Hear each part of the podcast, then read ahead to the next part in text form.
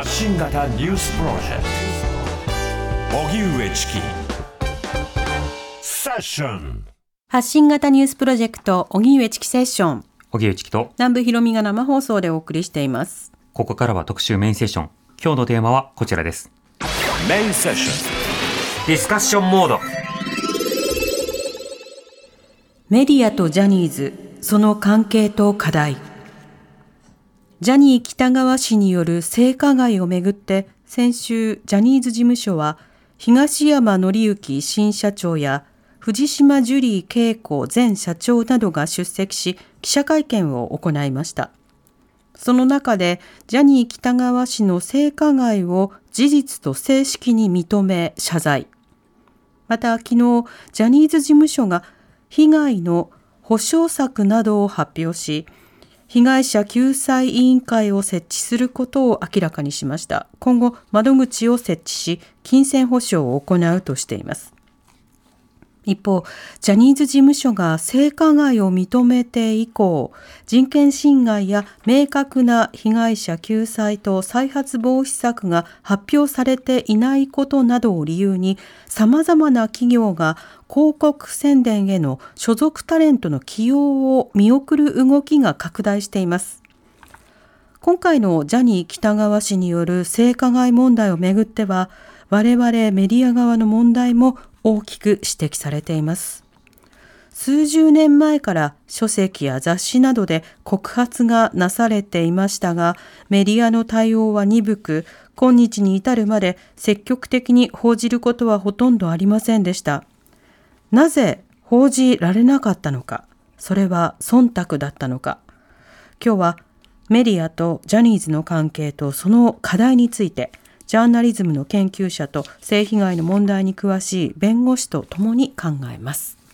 では本日のゲストをご紹介します。えー、お二方ともリモートでご出演いただきます。まず、同志社大学大学院教授の小黒淳さんです。よろしくお願いいたします。よろしくお願いします。お願いします。えー、小黒さんは毎日新聞や共同通信で記者として活躍。現在は同志社大学でジャーナリズムの教育研究に従事していらっしゃいます。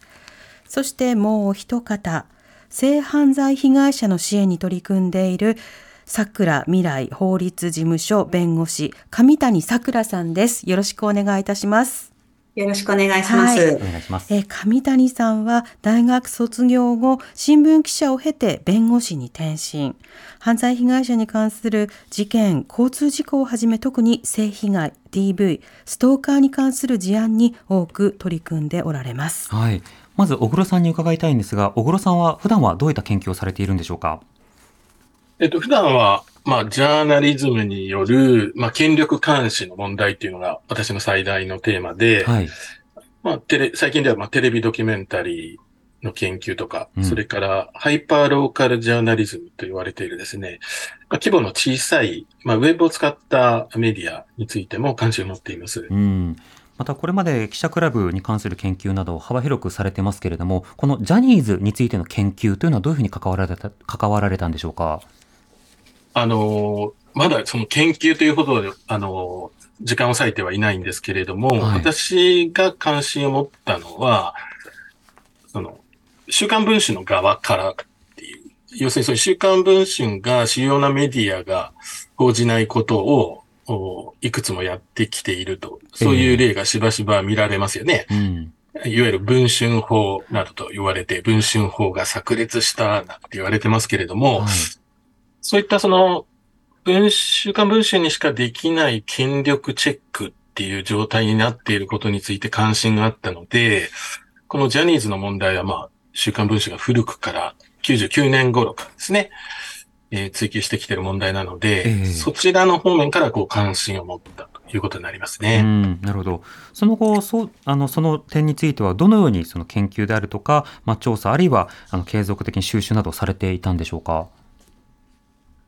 まずあの、週刊文春っていうもの自体がですね、紙媒体が、その、普通のその公立図書館などでは、短い期間しか保存されてないんですよね。はい。な、なので、ちょっとかなり前からまず、週刊文春自体を定期購読するっていうことから始めまして、うん、それから、あの、週刊文春が報じるけれども、その他のメディアが報じてないっていうことなどを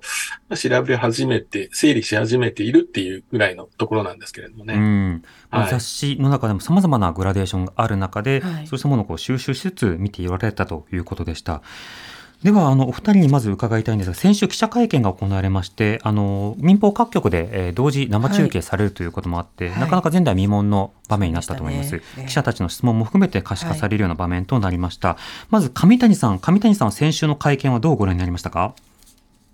えっと、私はちょうど会見の時間、あの、普通に、あの、法律相談入ってましたので、えっ、ー、と、そのまま見たわけではないんですけども、はい、あの、ニュースを、あの、まあ、ちょっと見たり、まあ、あの、その日は取材もたくさんありましたので、あの、会見にいた記者とかからいろんな話を聞いたんですけれども、うん、ん、どうですかね。まあ、すごく長かったの、まあ、もちろん全部は見てはいないんですけども、はい、まあ、なんだろうな。こう、急にこうメディアがこう、ジャニーズの人たちをこう、非常に強く追求するという場面が多く見られて、えあの、今までは全然立ち位置違ったと思うんですけど、うん、突然こういうふうに表現するんだなと。あの、いうことを感じたのと、ちょっとその被害者救済っていう視点がですね、メディア側に本当にあるのかなっていうのは疑問に感じた面がいくつかありました。うんまず会見そのものの中身としては、あの、被害者救済という点を事実認定、そして、えー、トップ交代。まあ、ただしそれ以外のことは公表されていないということでしたが、まあ、このジャニーズ側の姿勢と、それからメディア側の姿勢、まあ、双方、あの、重要かなというふうに思った中で、上谷さんがこのメディア側の視点の方にまずは注目されたということですか？はい。はい。この点なども含めて、小黒さん、会見はどういうふうにお感じになりましたか？今、上谷さんもおっしゃいましたけど、長かったですね。長かった、ね。いうのがまずありますよね。で、そもそもその、この会見がなぜ今頃になってですね、行われたのかっていうことも問われなければいけないと思うんですよね。はい。その、問題はすでに3月の BBC、今回ですね、今年に入ってからは、BBC が3月にドキュメンタリーを流してから、それから東京では記者会見も開いているわけですから、はいこれジャニーズの問題っていうのが、今の、今生きている私たちの人権の意識というものも踏まえても問題であるっていうふうに傾くと思うんですけれども、うん、メディアはなかなか傾かず、しかもその会見をどれだけ要求したのかわかりませんけれども、社長がビデオの会見でしたよね、最初。会見というか、ビデオを、ビデオメッセージなどメージを流しただけですよね。はい、異例ですよね、うん。で、それが許されてきていて、この時期になってようやく会見を開いたっていうこと自体にもね、そもそもメディアとしてきちんと仕事をしているのかっていうことも問われると思うんですよね。ええ、で、内容からすると、私はほぼゼロ回答だったと思いますね、この時の会見は。うん、被害者救済の具体的なあものが出てきていないと。はい。いうことと、それから、その、ジャニーズという名前を変えないということが、あの、基本姿勢だったんですけど、うん、まあ、被害者に寄り添うっていう、その、ことを言いつつ、名称を変えないっていうのは、ど、どの面で被害者に寄り添っていることになるのかっていうのは、大いなる疑問でしたね。うん。私はほぼゼロ回答だったと思ってます。ええーなぜそれがゼロ回答なのか、まあ、なぜこれだけ薄いのか、そうした質問も記者から飛びましたが、あの、徐々にあの、ジャニーズ事務所側の、まあ、登壇者の側の言葉が、まあ、より、なんでしょう、こう、決断調というか、強い言葉には変わっていくものの、具体的な中身が伴うというものではありませんでした。まあ、そうした中で先日、え昨日ですね、あの、ジャニーズ事務所の側から、具体的な被害者救済ということで、いくつか出されました。まあ、委員会を設置するということと、保証の受付を行うということ、そしてまあ再発防止策などを行っていくということと、えー、メディア関係者とは、えー、対話などを行っていくということが公表されました。上谷さん、こうした方針の発表についてはいかがでしょうか？そうですね。まあ、それは、あの、えっ、ー、と、特別調査チームの、あの、報告書っていうに、まあ、提言に沿ったものだと思いますし、はい、もうやっぱりこれだけの問題になるとなかなかですね、その救済委員会もあの引き受け手がかなりいなかったのではないかなとも思われるわけですよね。うん、あの今こう何しても文句言われるという時になかなか引き受け手がいないっていうことになると、それそうするとやっぱり被害者救済どんどん遅れていってしまうわけですよね。はいあの、私が今の状況っていうのは、まあ、あの、いろいろ批判するのは、あの、いいとして、ちょっとその状況がですね、あの、あの、被害者の目線がちょっと外れていると思っていて、うん、こんなに何を言っても、あの、叩かれると。で、あの、一挙手一投足に文句言われるということになると、あの、とてもその被害者救済の方に、あの、余力が回らないということになってしまうし、やっぱりこういう状況になると、あの、今、あの、声を上げられない被害者ってやっぱ怖いんですよね、この状況が。えーうん、で、いつか自分のことも誰かが暴露するんじゃないかとか、あの、そういう心配も出てきますし、うん、メディアが本当に今、ジャニーズ叩き一色になってますから、えー、そうすると、いつか自分の情報もどこから漏れるんじゃないかというような心配があったりとか、そういうことになってしまうので、まあ、被害者救済という、あの、目からすると、ちょっともう少し、あの、落ち着いて様子を見てくれないかという気持ちが強いです。うん。ある種のそのアウティング、あの、勝手な暴露というものにつながるような仕方というものについては、最大限注意が必要だということですね。はい。うん。で、小黒さん、あの、まず、これまでということで言うと、あの、小黒さんも、あの、新聞記者として活動されてこられましたが、このメディアとジャニーズとの関係、そして、実際がどこまで共有されており、どう報じられて、どう報じられてこなかったのか、小黒さんはどう振り返っていらっしゃいますか？99年から、まあ、週刊文春が、まあ、報じたとき、それから、まあ、2004年に、まあ、裁判で、その、ジャニー北川氏の性加害が、まあ、認定されたとき、まあ、いくつかの、こう、タイミングがあったと思うんですけれども、はい、まあ、それに、まあ、反応できていなかったと。まあ、週刊文春の一人旅になっていたと。まあ、いう状況が、まあ、ずっと続いていたわけですね。うん、で、その後、週刊文春も報じてなかったんですけれども、はい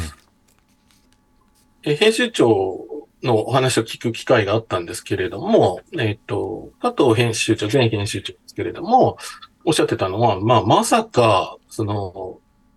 北川氏がこの年になり、からまあ、これだけその、あの、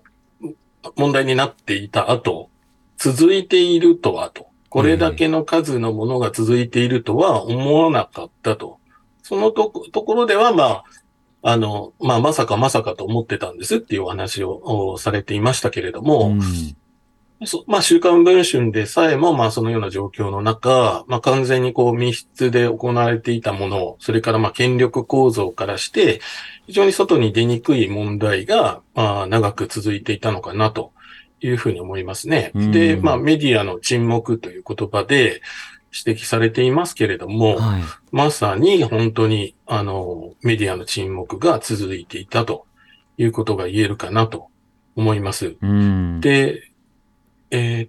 その、この長い目で見ると、もちろんそうなんですけれども、はい、私はこの3月からのですね、動きについても、大きな問題があるというふうに思っているんですね。うん、で、あの、20年ぐらい前になると、さすがに人権に対する意識は、社会全体が弱かったっていうのは、それは避けがたい、避けがたかったというか、そういう、あの、事実があったっていうのは、あの、今の、今と同じ基準では語れないっていうことはあると思います。しかし、今年に入ってからですよ、メディアが動けなかったと、立ち往生していたっていうのは問題だと思います。うんこれあの、この間、あの、20年近く様々なその加害というものが繰り返されたことについて報じられなかったということと、まあ、この短期間の間でメディアの報道というのは鈍かった。この背景については小黒さんどう見てますか？いや、それはやはり、ジャニーズ事務所との力関係、メディアとの力関係ということだったんじゃないですかね。うん、なるほど。それがまあずっと続いていて、まあ、ひょっとしたら、そのジャニーズ事務所も逃げ切れるんじゃないかと、3月のですね、はい、BBC のドキュメンタリーが流されていても、もう、例えば加害者のジャニーさん、ジャニー北川氏が亡くなっているとか、で、どうやってその証明すればいいんだという議論もありましたし、うん、まあ、ひょっとしたらこのまま逃げ切れるんじゃないかっていうふうな、見方もあったんじゃないですかね。うん。様子見だったと思います。そういう意味では。なるほど。このジャニーズ事務所とメディアとの力関係、これが一つまずあると思います。で、加えてメディア内での力関係という点で言うと、まあ、例えば、ジャーナリズムをしながらもバラエティ部門とか、あの、報道以外の、例えば情報番組とか、いろんなものをやっていた中で、それぞれの領域に手を出すっていうことについての横、縦の緊張関係、こうしたものもあるかと思いますが、小黒さんはどう見ますか？それは同じ会社の中でですね、はい、その仕事をしているわけですから、まあ、なるべく迷惑をかけず、その、しかも、もしですよ、ジャニーズ批判をして、そのジャニーズ事務所側の機嫌を損なえばですね、え、あの、不利益を被るという状況はあり続けたわけですよね。うん、そんなことで、その、個人が、あの、少ない数の人が、声を上げられるわけもないし、そういう発想さえもなかったと思います。まあ、まあ、静かにしてればいいんだ。まあ、そういうことがあったかもしれないけど、触らないでおこうっていうのは、その、むしろ当たり前もうごくごく自然なことだったんじゃないですかね。うん。要は会社人としてある種の社内忖度のようなものがあったというのが一つと、さらには場合によってはそのスポンサーシップなどにおいて CM 起用されているものに対して告発するとなると、ある種の緊張関係をそこに生む、まあ、構造的なことが小黒さんここでは指摘できるわけですか？全くおっしゃる通りだし、あの、そのことについて言及されている方もいらっしゃいますよね。うん、あの、いくつか私も拝見しましたけれども、まあ、全くその通り、あの、どなたも否定できないんじゃないですか？いや、そういうことじゃなかったっていうんじゃなくて、まさにそうでしたっていうのは、あの、どなたに聞いてもそういう話になるんじゃないですか？あの、各社聞いて。うん。そうした中で、このメディアと構造の話、また後ほどじっくり伺いますが、今、あの、契約解除ということで、CM から各担当、はい、まあ、ジャニーズの、えー、タレントの方などが外れていくという動きなど、契約解除や契約更新停止などが動きが出ています。上谷さんはこういった点についてはどう見てますか？そうですね。あのー、まあ、今回のあの事件得意なのはやっぱ加害者本人が亡くなっているってことなんですよね。はい。すると、じゃあ誰が責任取るのかっていうと、じゃあ事務所だろうということで、今度そのタレントを使うなっていう話になってきてると思うんですけども、うん、私はやっぱりちょっと、あの、なんていうのかな、その、まあ長年にわたって大人が見過ごしてきたものを、今活躍してるタレントさんって本当に10代の頃から必死に努力を重ねてきたっていう人たちが、まあしょうがないじゃんって形で、こう、本当いきなりこう平手打ちを食らうかのように契約解除がドミノのようになると。で、あの、今回その企業もそうなんですけど、メディアもみんな様子見だなと思うんですよね。他の様子を見て一個したらうちもそうしようと。自分たちが悪者にならないように安全な立ち位置にいようというのが垣間見えて、あの、非常に私はもう暗い気持持ちになってるんですけども、あの、メディアもあの、生放送、あの、民放がああいうふうに同じものを中継すると。はい、で新聞もですね、まあ、今回の、あの、加害が外に出たときに、まあ、様子見で、あの、社説なんかもですね、どっかの社が書いたから、しょうがないうちも書いとこうかと。で、中身読んでも中身は何にもないペラペラのことをですね、本当こたつ記事かと思うくらいの、あの、レベルの社説が出ているというような情けない状況ですので、本当にずっとこれを、えっ、ー、と、関わってきた、あの、大人たち、社会的に責任がある地位のある人たちは一体何をしているんだろうっていうのが非常に、あの、今強く感じるところです。うんこうやってこの CM 解除そのものが、まあ、メッセージ性として重要である、あるいはジャニーズ事務所側に対する、まあ、メッセージとしても重要であると問われる一方で、じゃあ、タレントは被害者ではないのか、そのあたりでどうなのかということで、まあ、一種の葛藤や論争のようなものが生じていると思いますが、上谷さん、この点はいかがでしょうか？そうですね。それは、あの、いろんな意見があるのは当然だし、議論はすべきだと思うんですけれども、はい、あのそこに至る過程で果たして被害者救済はどこに行っているんだろうと。うん、今話題はどこの社が、えー、契約を解除しました。なんてことが、それこそニュース速報みたいなの入ってくるわけですよね。リストのような格好になってますね。そうなんですよね。うん、で、今話題、旬はそこで、あの、本当にあの、被害者救済って今出てるタレントさんの中にも被害者いるかもしれないわけですよね。被害者救済は一体どうなってるんだろうかって、私はやっぱりそちらに目がいってしまいますので、あの、本当にあの、大人たちは、あの、だからちょっと話が飛ぶかもしれませんけども、メディアは自分たちも責任があったというのであれば、メディアの方も被害者救済に、あの、ちゃんと自分たちも協力すべきだと思うんですね。それこそ、あの、第三者委員会に協力すべきだし、もしかして基金も自分たちも出すべきかもしれない。そういった話も一切出てこなくて、そういう速報を流していると、うん、いうことで、あの、全然なんかこう方向性が違っているようで、非常に違和感があります。そうしたメディアの役割や課題については、ご時代たっぷり伺っていきたいと思います。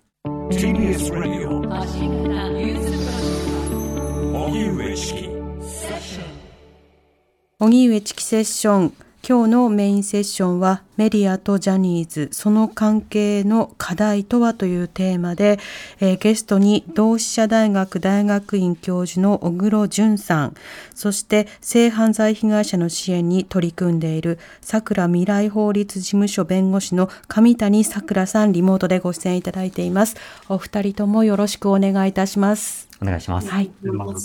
さて、あの、先ほど上谷さんの方から、あの、いろいろなホットトピックスが変わっているようでいて、うん、被害者救済というメインの話がなかなか置き去りになっているよということ、うんはい、ここをメディアは、まあ、肝に銘じて忘れないでほしいという話がありました。はい、今、その広告離れであるとか、各メディアがどういうふうに出していたのかっていうのことの、あの、関心、検証というのも、これまたこれで重要で、はい昨年旧統一教会と政治家との接点がいろいろと議論になった後に、はい、じゃあ救済法案はどうしようかという議論もあったりしましたが、やっぱ救済というような本会ということを、まあ、ぶれさせてはいけないところがあると思いますし、時間をかけてはならないという点もあるかと思います。まあ、そうした中で、そのメディアとの関わりの検証の仕方や対応の仕方、あの広告停止の話もありましたが、小黒さんはまずどういうふうにあるべきだとお感じですか？各メディアは、その各タレントさんと個別に契約をしているわけではなく、まあ、ジャニーズ事務所と会社と会社で、企業と企業で契約をしているわけですね。はい。そうすると、その、まあ、朝日ホールディングの社長のコメントというか、その姿勢が参考になるかと思うんですけれども、うん、彼はどういうことを言っているかというと、取引を継続すれば、私たちが人権侵害に寛容ということになると。はい。えー、いうふうに、えー、コメントされていて、それで取引を停止していくということを表明されているわけですけれども、はい、メディアはどうなんだということになります。うん、私はメディアも同じような姿勢を取るべきであろうというふうに思いますが、い、う、ま、ん、だに、その、テレビ各局はそれについて、えー、表明していないと。はい、記者会見の後のですね、あの、メディアの沈黙についてどうどう考えているのかについても、各テレビ局は NHK がちらっと触れているだけで、ええー、在京のキー局はコメントして、あの発表していませんね。うん、で、その逆にタレントを使うと言った社が、その直後には日本テレビとテレビ朝日はそういうふうに言っていると。で、あの TBS、その他も何かあの、記者会見の時とか、各社の記者会見の時には、まあ、継続するっていうことをコメントしている社もあるというふうに聞いてますけれども、まあ、そんなことでいいのかっていう、その、被害者に向き合うとかですね、はい、その、重く受け止めるっていう、重く受け止めるってどういうことなんですかっていう、うんうん、あの、何をもって重く受け止めてるんですかっていうふうに私は思ってますけども。うんまず初期対応として、その今、あの、朝日の話もありましたが、要はその、一旦取引をま停止した上で、そこから例えば検証や姿勢を表示するという、こういったことが必要だということになるわけですか？えー、私はそう考えてますね。うん、で、タレントさんが、その、で、出られなくなるとか、例えば CM に出られなくなるそういうことになりますけれども、はい、いや、問題は企業と企業の問題であって、うん、その、タレントさんについて、えー、その企業側が考えているわけではなく、はい、その相手の会社の企業のことを考えているわけですから、うんうん、人権侵害に寛容なあ、きちんと対応しない企業と付き合うのかっていう、そそういうことだと思うんですけど。うんとなると、まあ、例えば、あの、個別の、あの、それぞれのタレントさんが別の事務所に移動された場合は、また別途の契約になりますよっていう話と、もしそこで個別のタレントが損失を被るということになるのであれば、それは事務所との契約の問題なので、その損失補填は、ジャニーズ事務所がしっかりと各タレントに対してするべきだ、する必要がある。こういった論点整理になるわけですか？そうですね。あの、他の企業のことを考えても、うん、まあ、大企業が問題を起こすことがあり、はい、それについて、えー、何らか取引がなくなるとか、その営業が、あの、営業利益が落ちるとか、そういうことってしばしば起こってますよね。うん、で、誰もが、みんな社員、社員の多くの人はいい人だって、そう思ってますよ。はい、彼らに全く罪はないですけど、企業間では問題が起きたときは、そうなってしまうっていうのは、他の その、社会では起こっていることで当然なことなのに、なぜ今回だけそれが、その、そういう形になって議論されるのか、私はちょっと疑問ですけどね。うん。社長だけではなくて、例えばトップ経営陣何かしら問題が起こった時に取引停止するということは、まあよくあります。そうした時に、これまで社員がかわいそうだからそういったことすべきでないというような格好では議論が起きなかった。今回はある種、そのファンビジネスという格好で多くのファンがいて、そうしたの方々と、まあ、対象として、まあ、ビジネスを続けてきたものなので、ファンの方にもいろんな葛藤があり、そうした中で個別のタレントは何とか守りたい、あるいは見続けたいという思いの、まあ、葛藤、揺れの中からそうした言葉も出てくるかもしれませんが、小倉さんが指摘されたように、でも他の企業にしてきたことと、他の企業の対応などと、やはり対等に公正に扱うべきだと、こういったような視点が必要になるわけですか？そう考えてますね。うん、なるほど。また、その検証などという点、あの、先ほど、あの、小倉さんも触れていただきましたが、こちらはいかがでしょうか？検証する気があるのか、ちょっと疑問ですけどね。うん。あのー、NHK はクローズアップ現代で今週、ちょっとだけしましたけど、はい。あの、がっかりの内容で、その、当時の関わった方の感想を聞いてもしょうがないっていう。うんまあ、構造的な問題がどこにあるのかをえぐらなければ、今後また繰り返してしまうっていうことになりますし、その構造が変わらないっていうことになると思うんですが、そのあたりにはちょっと全く切り込めてないので、もちろん社内であの、特に社、あの、会社の先輩に当たる人に対して取材したりするの大変なんじゃないかなと思いますけど、うん、まあ、だったら第三者委員会作ってやってもらった方が、あっさりいいんじゃないかなと思いますけど。うん。亀谷さん、この検証という点ではいかがでしょうか？そうですね。あの、メディアって本当にあの、報道する側で、あの、自分たちのことを内省することってあんまなかったと思うんですよね。えー、あの私も新聞記者やってましたけど、本当にすごい忙しくて、うちの母なんかあの、いつ電話してもあなたいないじゃないと。うん、で、何時間働いてるのと。あの、労働者の権利とかね、残業でね、過労死とかってね、報道してるのに、自分とこの社員は守んないだね、マスコミはって言われたんですけど、はい、まさにその通りですよね。あの、いつもそうなんです。あの、人は、あの、あの、批判しても自分たちは批判されない。ということなんですよね。で、やっぱり性暴力について、あの、マスメディア自体がですね、性暴力内在する企業だと思ってるんですね。はい。内的にも対外的にも性暴力がとても多いです。で、それを、あの、決して守ろうとしてこなかった。放置してきた。あの、むしろ自分たちが容認してきたような企業だと思うんです。だから、今ここでそういう検証をすると多分自分たちも都合が悪いと思ってる面があるんじゃないかと思うんですね。で、ここ数年ようやく性暴力って報道されるようになってきましたけども、会社として一生懸命やってるって感じじゃなくて、個々に関心の高い女性記者が一生懸命あの、ボランティアでやっていると。で、とにかく何が大変かっていうと、被害当事者の方にお話を聞くんじゃなくて、上司にこれが報道が必要なんですという説得がものすごく大変。だから、それが大変すぎて時々心が折れそうになるんだけれども、ここでやめてしまうと性暴力がなくならないからっていう、あの、頑張ってるっていうのは、新聞でもテレビでもどの社でも聞くことなんですよ。だから、本当に性暴力について非常に鈍い。あの、もしかして今メディアの中では、なんでこんなことになってるんだと思ってる人が結構いるんじゃないかと思うんですよね。だからやっぱり外部からメスが入らないとダメだと思います。うん。なんでこんなことになってるんだっていうのは、もう触らないでくれっていう意味ですか？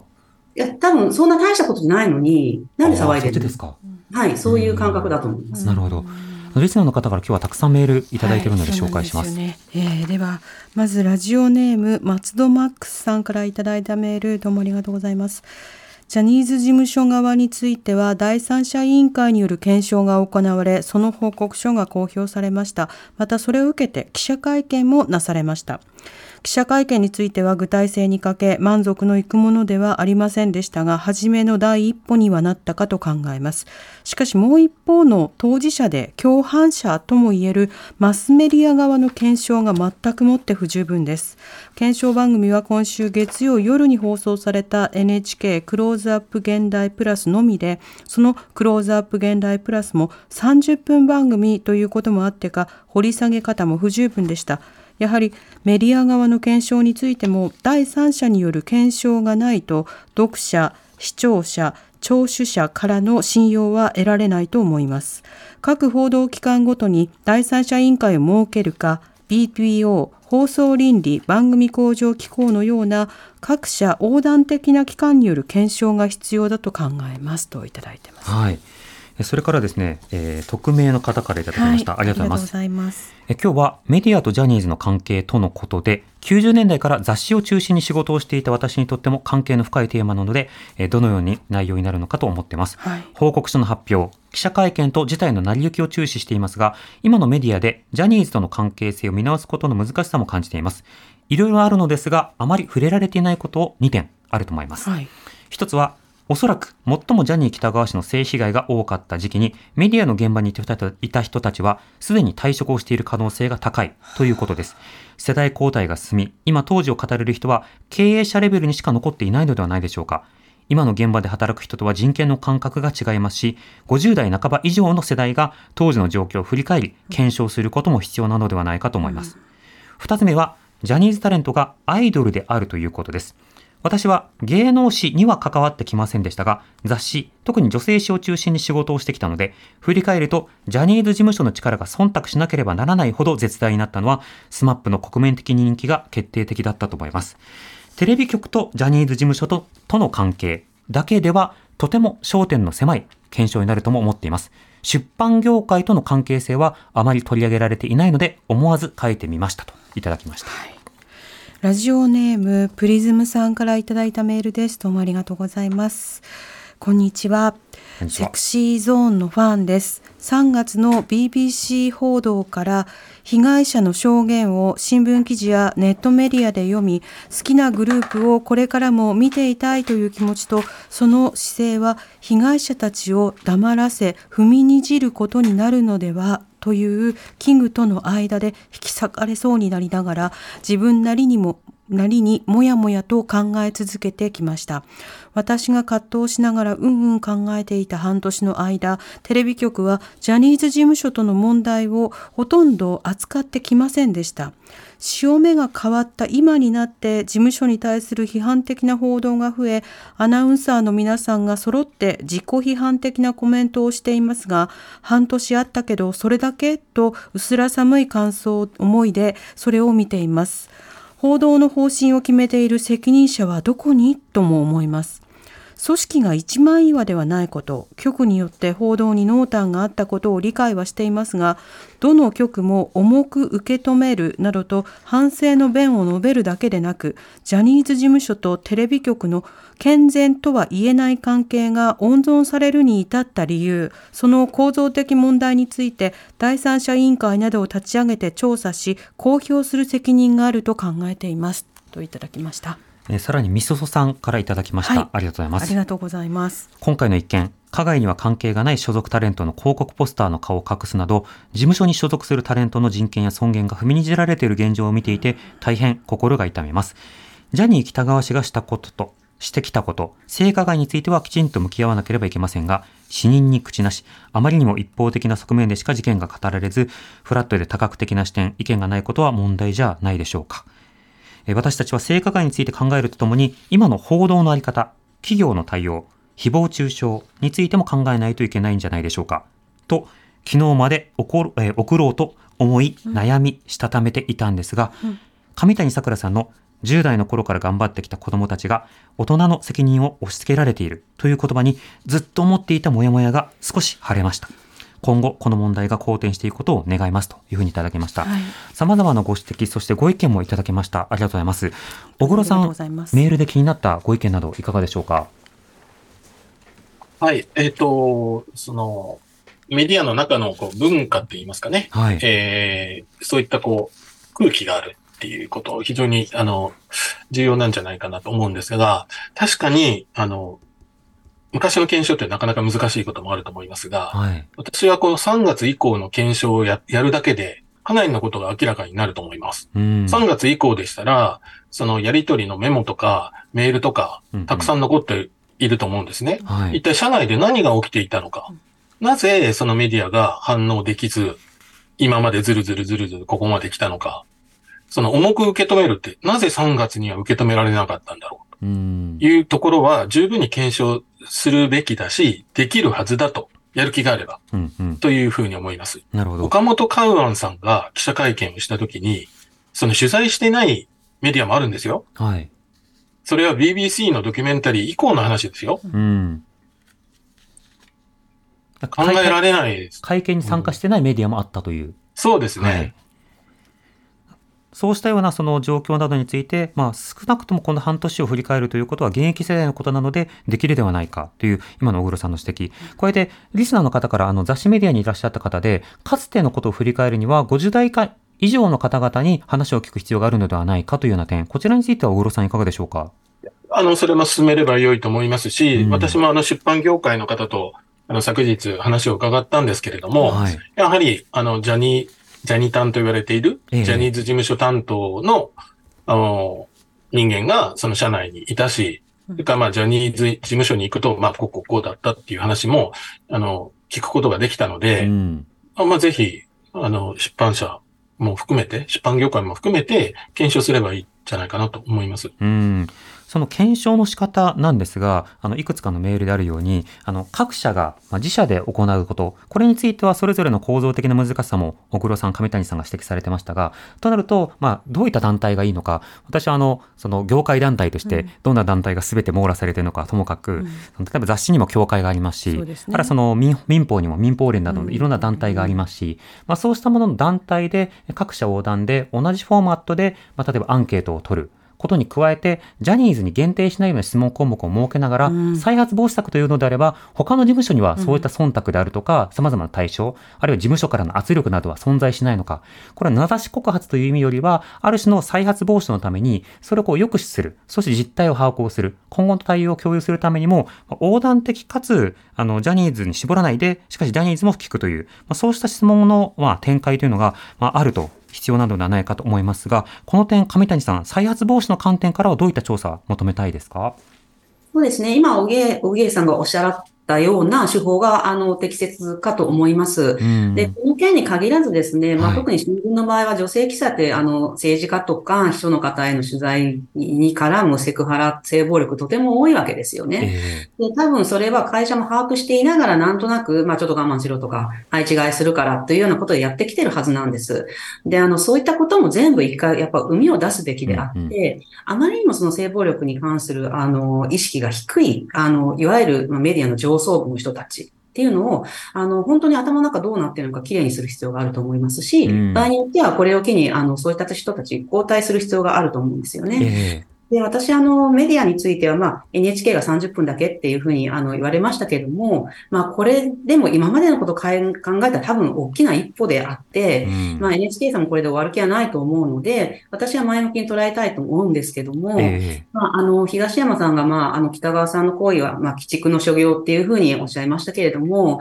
まあ、北川さんが、まあ、あの、鬼畜であるのであれば、メディアはその鬼畜の仲間であった。とも言えると思うんですよね。はい、だからメディアはその認識を持って、あの、本当にあの、もうここで、あの、ちゃんと向き合うんだということを明確にするためにも、やはり、あの、内部調査ですよね。外部からの内部調査っていうのは、あの、絶対に、あの、なければならないと思っています。うん。それは、あの、えっと、各社の内部が、内部調査がいいですか？それとも、あの、横断的なものを同時に、えー、協力して相互に行うという仕方がいいのか、この点どうでしょうか？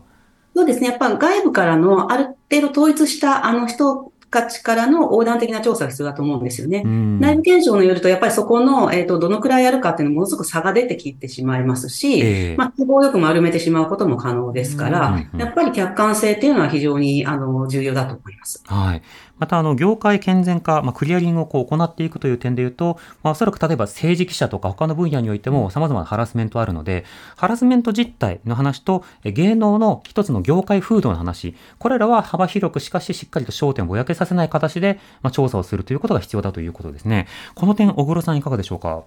あの、ご指摘の通りだというふうに思います。で、まずは、じゃあ自分たちはジャニーズ事務所との関係、とりあえずどうするんだっていうことを表明しないと、はい、第三者委員会なんかもとてもできないでしょうし、自己検証さえもできないと思うんですよね。うん、どういうふうな付き合い方をするのだと、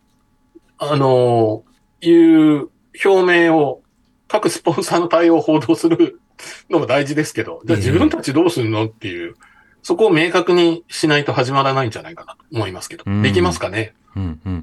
これはあの各社ということではなくて、同時に進めるということを想定するのか、まず各社としてさらなるステートメントを出すのか、そのあたり、小黒さん、どんな点想定されてますか？あの、すでに出している社も、うん、あの、出始めてまして、はい。朝日新聞は9月9日の社説で、これまでの検証をしないままジャニーズに関わり続けることは朝日新聞を含め、もはや許されないというふうに言ってるので、うん、まあ、検証するん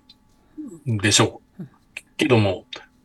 ね、あの、付き合い許されないって言ってるんで、はい、まあ、何らかの形でやめますっていう方向に出てくるのか、ちょっとわかんないですけど、うん、まあ、あの、出始めてる会社もあるので、待ちたいですよね。なるほど。まあ、そのあたり、その、まあ、マスメディア、新聞、雑誌、ラジオ、まあ、テレビ、それぞれが、まあ、共同的に、こう、調査をしていくということも重要ですし、となら各社が自主的に、その調査などを進めていくということも可能だし、まあ、するべきだという話、あると思います。で、加えて、そうしたその透明化を求めるには、今回、その、ジャニーズ事務所がまかりなりにも記者会見を開いたのは、やはりその、メディアの忖度があったとしても、世論の不可思議さ、あの、要は、世論がそれ足りてないじゃんというような声を上げ続けたというのはあると思うんですよね。こうした仕方でのそのレスポンスというのは、小黒さんいかがでしょうか？あると思いますね。あの、メディアが動かない、な何してるんだっていうのは、あの、ネット上などで多くの声寄せられてましたので、うん、なぜジャニーズの事務所だけにはこう弱腰なんだっていう、他のものは叩き続け、ビッグモーターズのへの対応と全く違いますよね。ええそそこへの、やっぱり違和感っていうのが、やはり、その視聴者、読者の中には通底してるんじゃないですかね。うんそして、その被害者救済ということの軸をぶれさせない報道ということも、あの、上谷さんが繰り返し指摘されてました。上谷さん、今後の報道に、あの、期待すること、あるいは必要だと思うこと、いかがでしょうか？やっぱりあの、今の被害者救済にもっと目を当ててほしいということと、それだけでなくてですね、あの、やっぱり今回の件って、あの、そう、未成年者に対する、えー、継続的な性加害っていうのは、まあ、典型的なケースとも言えるんですよね。で、あの、未成年者の性加害、性被害っていうのはどういうものかと、で、その後の人生が、あの、どういうふうになっていくかっていうところにもうちょっと深掘りしてですね、で、未成年者が被害に遭う、遭う場合は、発覚が今回のようにとても遅れるんですよね。で、そうなった場合に、どういうふうに救済してしていくのか、うん、あの、これ本当にこれまでの刑事事件とか民事事件ってやっぱ時効があっという間に来てしまいますので、えー、それを超えた何かの制度が必要なんじゃないかというようなところまで深掘りしてほしいなと思っています。うん、そのあたりの国会の議論も必要ですし、まあ、個人的にはさらにその様々な声を上げた方に対する誹謗中傷、はい、こうした誹謗中傷に対してジャニーズ事務所側が、まあ、例えば具体的な資金保証であるとか、そうしたことをしなくてはいけないなどのいろんな論点がたくさんあるわけです。まだ掘り下げ足りないところではあるんですが、はい、そうしたことも続けていかなくてはいけないと思います。えー、性犯罪や性暴力に悩んでいるという方は支援センター相談窓口こちらです。シャープ8891支援センター相談窓口シャープ8891警察の相談番号シャープ8103シャープ8103ハートさんと覚えてください。うん、8891の方は早くワンストップと覚えますね。はい、はい、えー、相談窓口相談をしてみてください。えー、今日は同志社大学大学院教授の小黒淳さん、そして、えー、桜未来法律事務所弁護士の上谷さくらさんにお話を伺いました。お二人ともありがとうございました。ありがとうございました。またよろしくお願いいたします。荻上チキ。